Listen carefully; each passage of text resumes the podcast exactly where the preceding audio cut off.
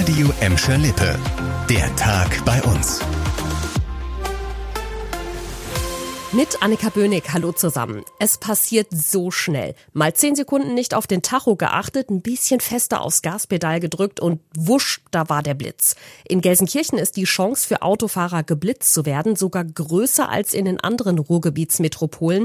Die Kanzlei Goldenstein Rechtsanwälte hat verglichen, wie viele Blitzer pro Tag in den größten Ruhrgebietsstädten stehen und Gelsenkirchen landet dabei unter den sechs untersuchten Städten auf Platz eins. Laut der Kanzlei stehen auf 1000 Hektar Straßen Straßenfläche bei uns im Schnitt jeden Tag 12,5 Blitzer. Das ist leider Spitzenwert und war bestimmt auch für einige von euch schon mal teuer. Und wenn ihr aus Gladbeck oder Bottrop kommt und jetzt denkt, bei uns steht aber auch ständig der Blitzer, beide Städte waren im Ranking gar nicht dabei. Um die Blitzerdichte zu ermitteln, haben die Mitarbeiter der Kanzlei übrigens Daten verschiedener Verkehrs-Apps ausgewertet. Manche von euch hat's genervt, andere wiederum gefreut. Böller und Raketen hat man auf jeden Fall in diesem Jahr wieder vergeblich gesucht zu Silvester, zumindest in den Geschäften. Geböllert wurde zwar trotz des Corona-bedingten Verkaufsverbots ein bisschen, aber natürlich deutlich weniger als vor der Pandemie. Und das hat bei uns für deutlich bessere Luft gesorgt als sonst zum Jahreswechsel. Das Landesumweltamt hat jetzt die Messwerte aus der Silvesternacht veröffentlicht. Die Messstation an der Kurt-Schumacher Straße in Gelsenkirchen-Schalke Nord zum Beispiel spuckt da normalerweise Rekordwerte von über 800 Mikrogramm Feinstaub pro Kubikmeter aus. Diesmal waren es zwischen Mitternacht und 1 Uhr gerade mal 30 Mikrogramm. In Bottrop-Wellheim wurden in dieser Zeit 28 Mikrogramm gemessen. Da ist die Feinstaubbelastung während des Silvesterfeuerwerks normalerweise zehnmal so hoch.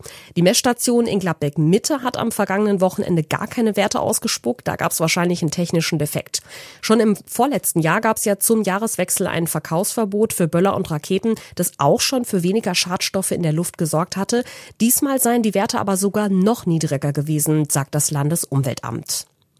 Die Corona-Auswirkungen sorgen gerade im Gesundheitsamt für den Kreis Recklinghausen für ziemlich Unmut und Frust. Landrat Bodo Klimpel schlägt Alarm. Immer öfter würden die Mitarbeiter am Telefon oder per E-Mail angefeindet. Leon Pollock mit den Details dazu. Über die Feiertage und den Jahreswechsel habe niemand gearbeitet, so der Vorwurf einiger Bürger an die Adresse des Kreises.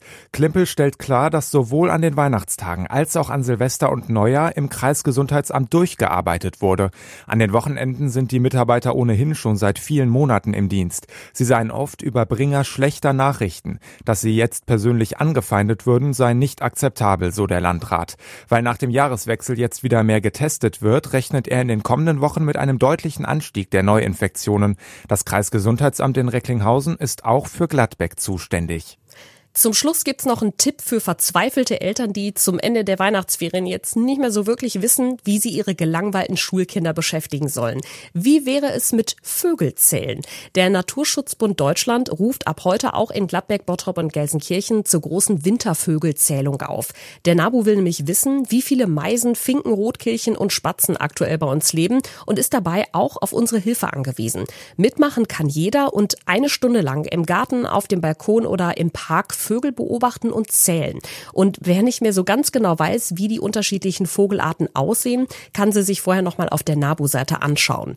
Die Ergebnisse können bis Mitte Januar im Internet eingetragen werden. Die Zahlen werden dann hochgerechnet und sollen Aufschluss darüber geben, wie es um die heimische Vogelwelt so bestellt ist.